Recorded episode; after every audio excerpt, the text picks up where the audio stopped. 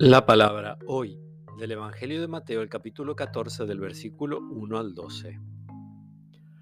La fama de Jesús llegó a oídos del tetrarca Herodes, y él dijo a sus allegados, Este es Juan el Bautista.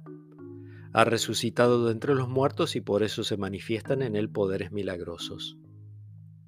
Herodes, en efecto, había hecho arrestar, encadenar y encarcelar a Juan, a causa de Herodías, la mujer de su hermano Felipe, porque Juan le decía, no te es lícito tenerla. Herodes quería matarlo, pero tenía miedo al pueblo que consideraba a Juan un profeta. El día en que Herodes festejaba su cumpleaños, la hija de Herodías bailó en público, y le agradó tanto a Herodes que prometió bajo juramento darle lo que pidiera.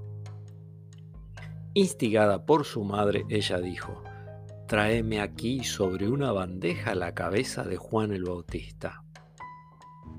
El rey se entristeció, pero a causa de su juramento y por los convidados, ordenó que se la dieran y mandó decapitar a Juan en la cárcel.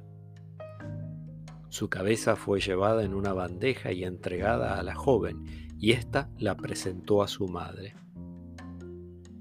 Los discípulos de Juan recogieron el cadáver, lo sepultaron y después fueron a informar a Jesús. Palabra del Señor.